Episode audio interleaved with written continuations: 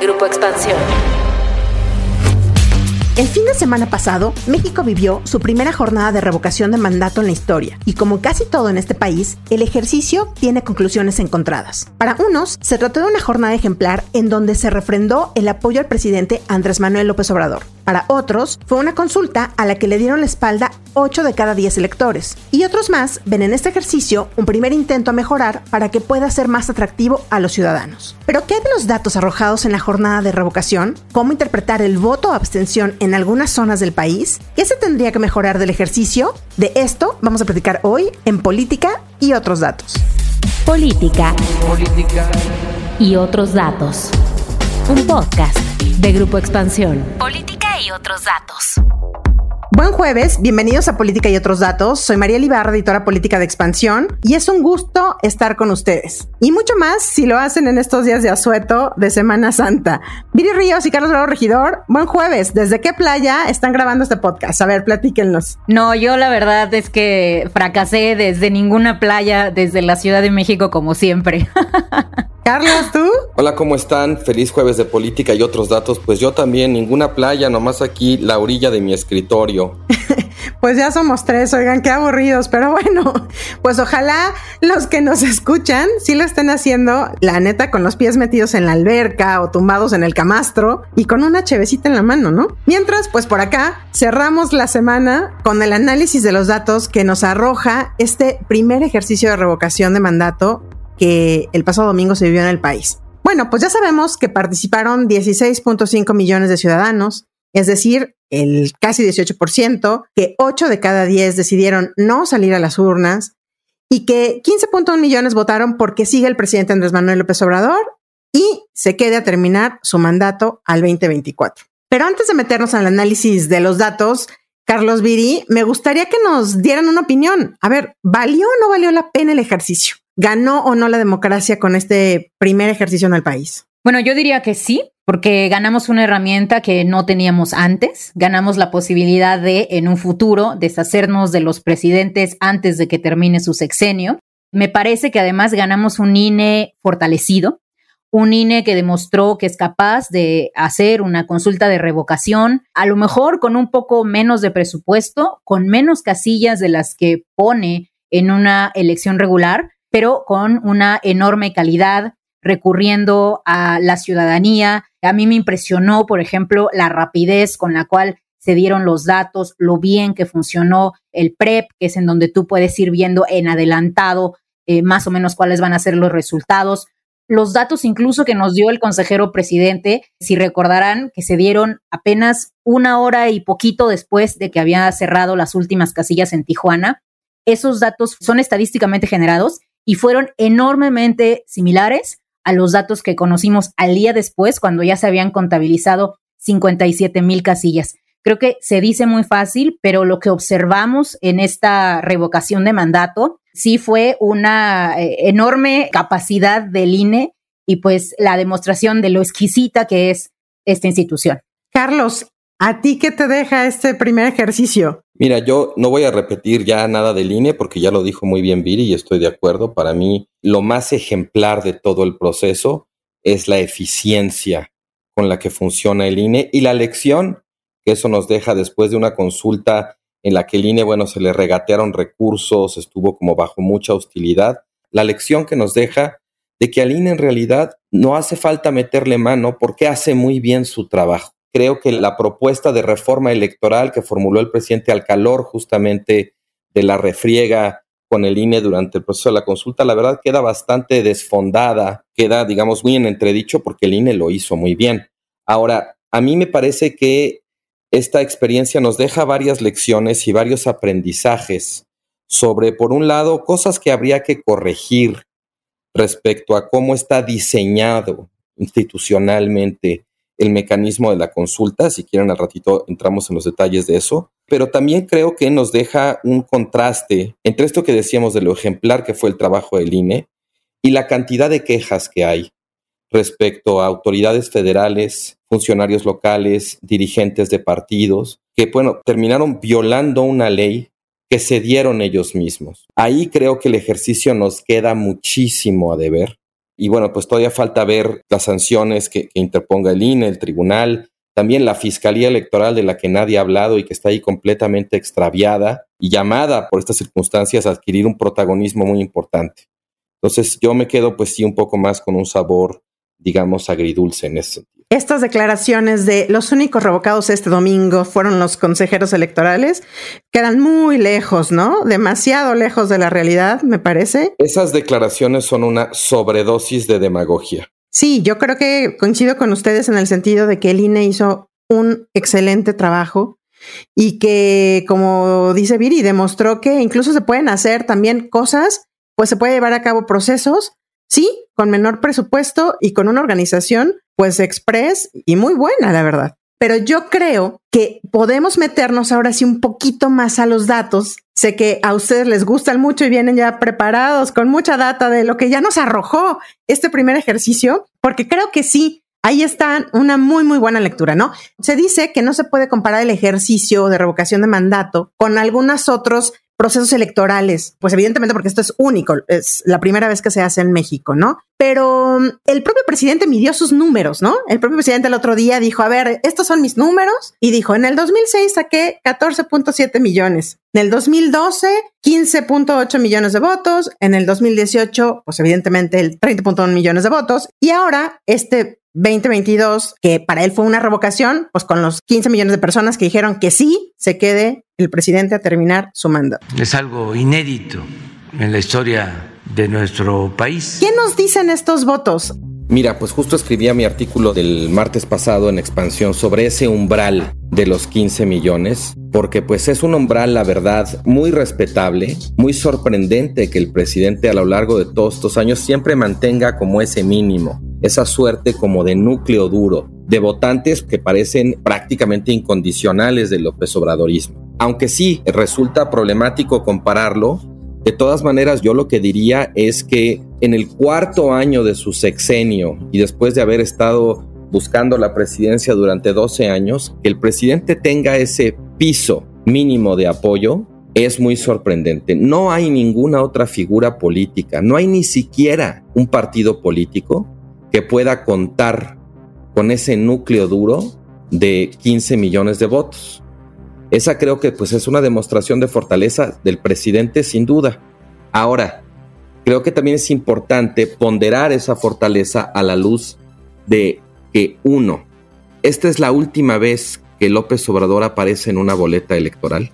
Dos, esa fuerza no es transferible automáticamente ni a quien quiera que sea el candidato o la candidata de Morena en 2024, ni al partido Morena o a sus aliados en sí mismos. Creo que es bastante clara la brecha que separa la fuerza de López Obrador como líder político de la fuerza que tiene su partido o de la fuerza que puede tener quien quiera que termine siendo el candidato o candidata de Morena. Esto es un típico problema en la ciencia política con los liderazgos carismáticos. El carisma es exclusivo, es solamente del líder. Y el líder puede apostar, puede tratar de heredarle esa fuerza a su partido o a sus sucesores, pero eso no ocurre en automático porque el carisma es personal. ¿Cómo van a hacer campaña en el 2024, Carlos? Se abre desde ahorita una gran pregunta, ¿no, Viri? ¿Qué te dejan estos datos? Dos cosas. Una es que sí, en efecto, movilizar 15 millones de votos como partido político es muy difícil. Anaya tuvo 12.6 millones de votos. Peña Nieto ganó la elección con 19 millones de votos, lo cual pues no está muy alejado de 15 millones de votos, pero pues esta no es una elección solamente de un partido político. Me parece que lo que observamos en la revocación de mandato fue al aparato estatal y partidista del presidente que movilizó a muchas personas, incluso en ocasiones existe como cierta sugerencia de que se hizo eh, diciéndole a la gente que si no salía a votar probablemente iba a perder acceso a ciertos programas sociales, a Sembrando Vida, a las pensiones, etcétera. Entonces sí es una votación muy grande, pero también tenemos que considerar que esto no es solamente el carisma de López Obrador, este es López Obrador con la maquinaria completa del Estado. Y de hecho, por eso resulta tan sorprendente los 15 millones, ¿no? Porque lo hacen sin haber comprado un solo spot de radio y televisión, porque estaba prohibido tener spots de radio y televisión en la revocación, en plenas vacaciones, porque era el domingo antes de Semana Santa, y sin que haya casi que ninguna razón para salir, ¿no? Porque nada indicaba que el presidente tuviera la más remota posibilidad de perder el revocatorio, o eso mostraban las encuestas de inicio, ¿no? Y algo que también me sorprendió mucho, una segunda cosa, es que parece ser que los gobernadores morenistas tuvieron una gran influencia en promover el voto. No sabemos si de forma legal o ilegal, pero lo que observamos es que en los estados gobernados por Morena, cerca del 22% de la lista nominal salió a votar a favor de que López Obrador se quedara. Esto es prácticamente entre 25 y 30% superior que en el resto de los estados. Y si nos vamos municipio a municipio, porque yo bajé la base y la analicé así casi que a nivel casilla, no hay un solo municipio en donde López Obrador haya sacado más del 55% del voto de la lista nominal que no sea un municipio que tiene un gobernador morenista. Digamos que entonces, como los grandes bastiones en donde se observaron participaciones verdaderamente avasalladoras de la gente, eran todos lugares gobernados por Morena.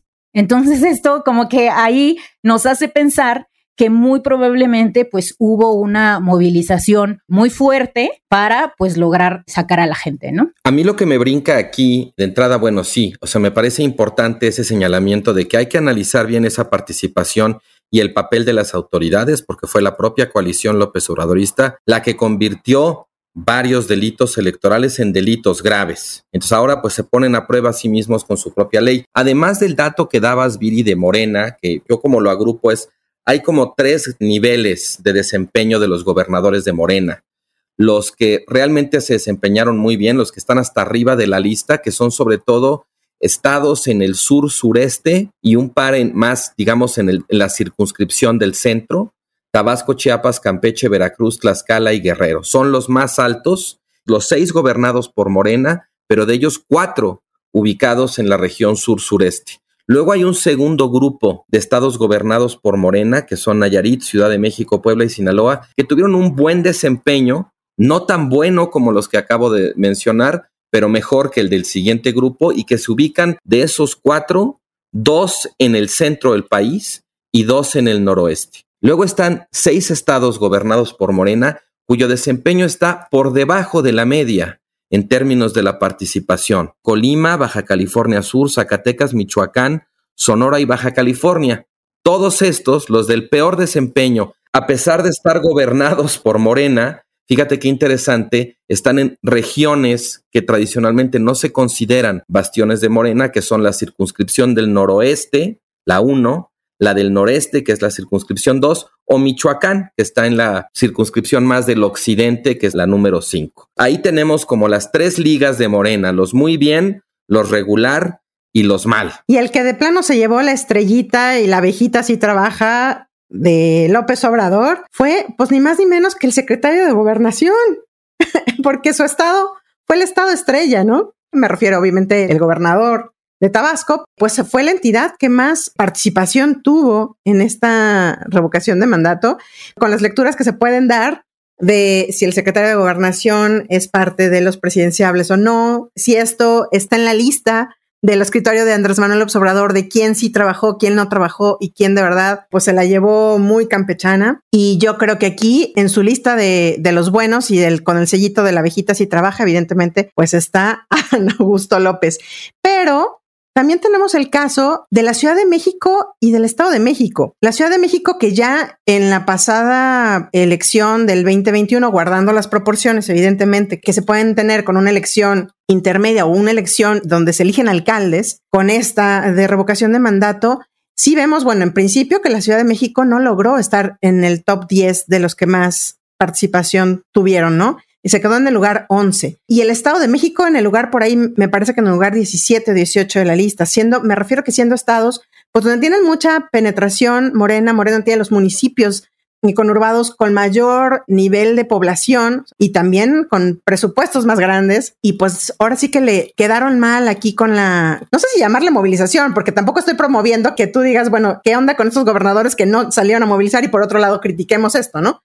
Pero en política, sí es de mucha lectura qué gobernadores se pusieron las pilas y qué no. Otro dato interesante tiene que ver con cuáles son los estados, Mariel, que tienen las listas nominales más grandes. Porque finalmente, sobre todo si lo estamos estimando de cara a lo que podría ser un indicador para la elección presidencial del 2024, pues en realidad no importa el número de estados, importa el número de votantes. Y ahí la lista nominal de los estados es interesante porque ahí yo, digo, a reserva de que Viri haya hecho un análisis más detallado, ahí fíjate que yo no veo ningún patrón hay estados con listas nominales grandes, como Ciudad de México, Chiapas, Veracruz, Oaxaca, en los que pues le va bien en términos de participación. Y luego hay estados con listas nominales chiquitas, pero en las que le va bien de todos modos a Morena, como Nayarit, como Tlaxcala, como Campeche. Entonces, en realidad yo no veo un patrón en términos de que los estados con una lista nominal más grande o más chica le haya ido mejor o peor a Morena. Creo que ahí de hecho está bastante repartidito.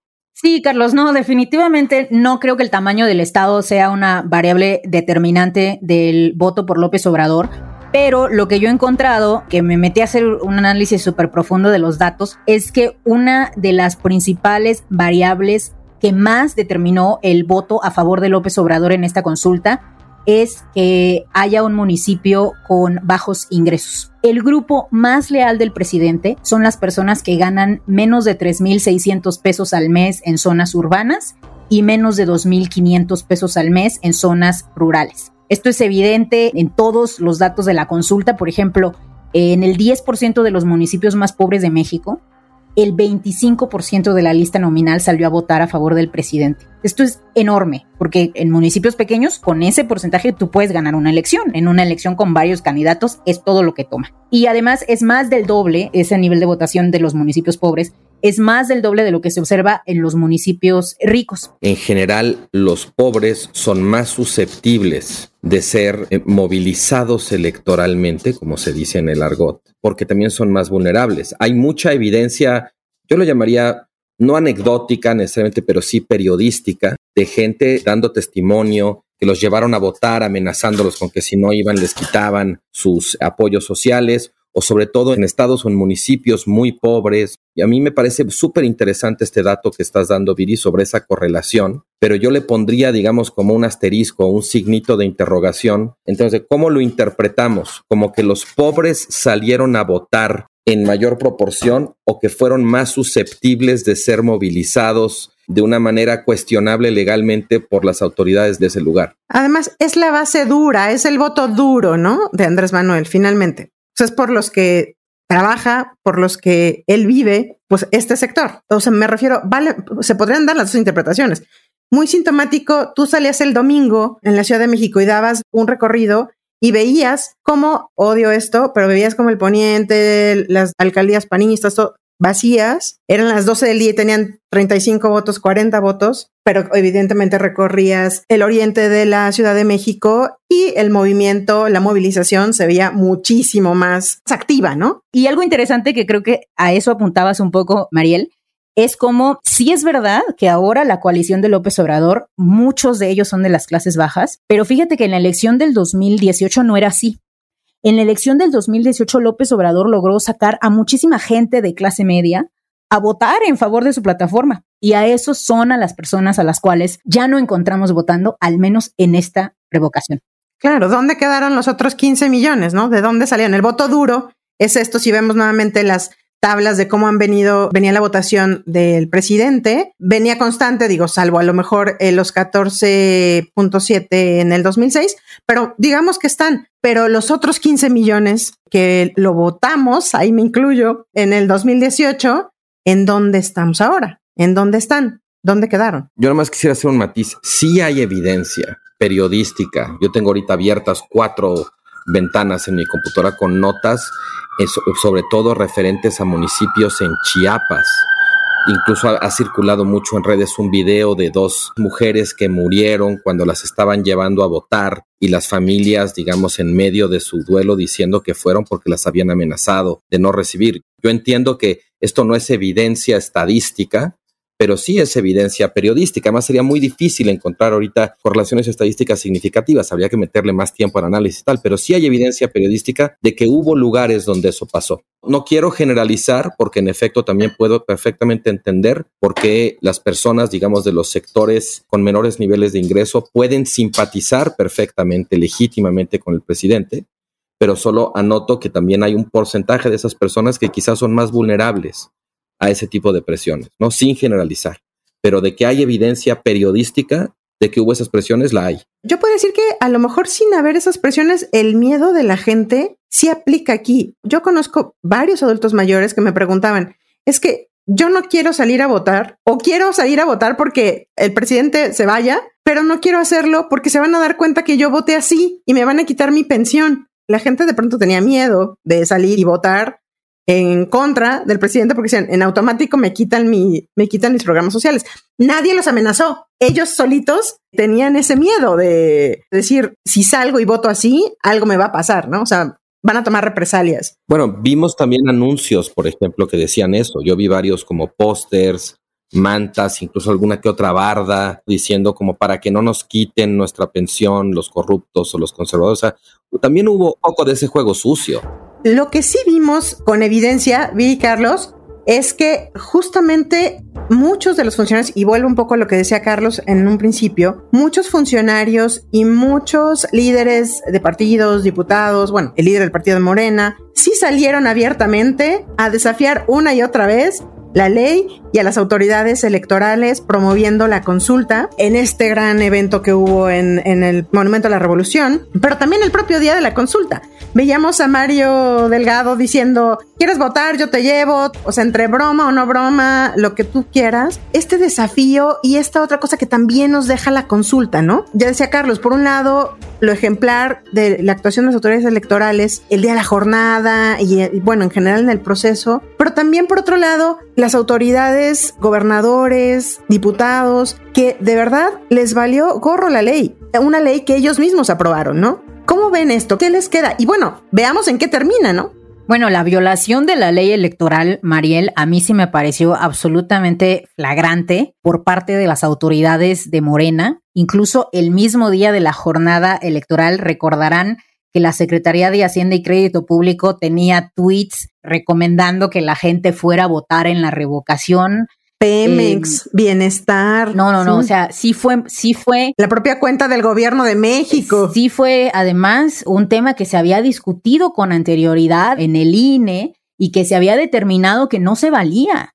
Entonces era, digamos, un tema... Y se emitieron medidas cautelares. Sí, era un tema ya sancionado. Entonces, a, a mí sí me preocupa mucho este actuar de las autoridades. Me preocupa también la cuestión del financiamiento, porque de repente pues vimos que colonias enteras se inundaban de pancartas en favor de que siga López Obrador y pues no sabemos bien a bien de dónde viene ese dinero. En la consulta revocatoria se vale que haya dinero privado, se vale que haya dinero de asociaciones civiles, pero de repente como que no quedaba claro si ese dinero era realmente de la sociedad civil o era a lo mejor, pues como siempre hemos visto en los grandes escándalos electorales de México, un caso más de un Pemex Gate o un caso más de esta naturaleza, ¿no? A mí sí me preocupa que incluso, dada la flagrancia con la que observamos las violaciones, eventualmente hasta se pueda anular la revocación de mandato, lo cual llevaría a una tremendísima confrontación contra el INE. Yo hasta pienso que a lo mejor el Tribunal Electoral se la va a pensar dos veces para anular el revocatorio, porque me parece que eso sí ya pintaría una raya de guerra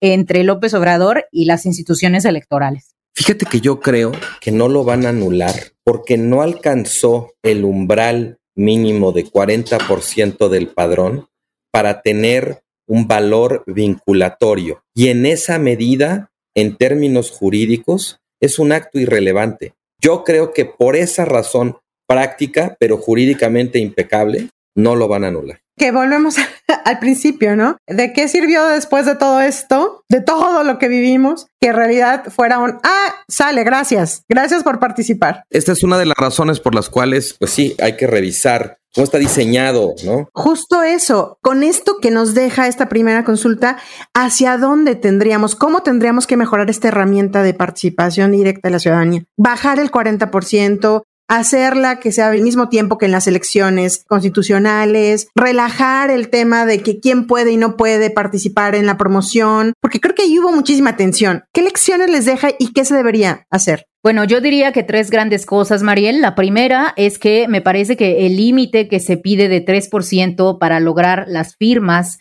necesarias para llamar al revocatorio es demasiado bajo. En otros estados, por ejemplo, llega a ser del 6, del 7% de la lista nominal. Me parece importante que lo aumentemos. Segunda, me parece también importante tener una discusión sobre si vamos a permitir que los partidos hagan campaña. Yo diría que sí, incluso diría que lo hagan con recursos públicos y propios, pero que se permita, porque de otra manera queda muy restrictiva la mercadotecnia de la consulta.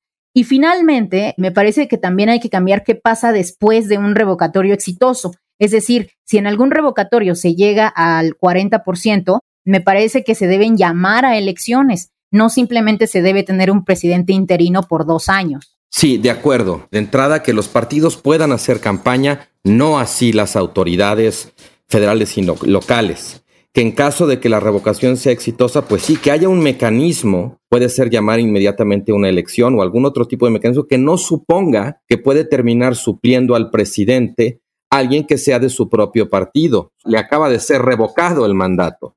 También yo introduciría un candado para que solo pueda convocar a la revocación de mandato partidos de oposición, no el partido en el poder o integrantes de la coalición en el poder.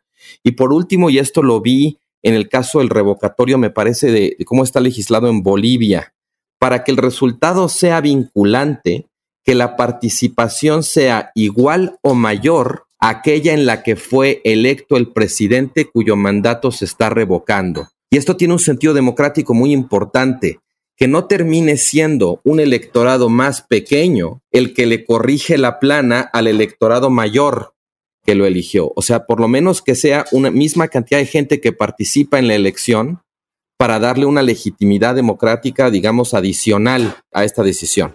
Muy bien, pues nos quedamos con eso. Yo creo que sí van a ser necesarios cambios después de este primer ejercicio que, como dice Viri y tú también, Carlos, de alguna forma abonó a mejorar la democracia, ¿no? Es algo que podemos seguirnos discutiendo mucho tiempo, pero que justamente pues ahí está un primer ejercicio y sobre este pues vamos a ir bordando las mejoras, ¿no? Muchísimas gracias por acompañarnos hasta el final del episodio. No olviden activar el botón de seguir, así como la campanita de notificaciones. Nos escuchamos el próximo jueves a partir de las 6 de la mañana en la plataforma de su preferencia. Déjenos sus comentarios y críticas en arroba expansión política, arroba Carlos Bravo Reg, arroba Virillón Bajo Ríos y arroba Mariel Ibarra F. Cuídense mucho, disfruten el descanso y nos escuchamos el próximo episodio. Bye bye. Política y otros datos. Un podcast de Grupo Expansión.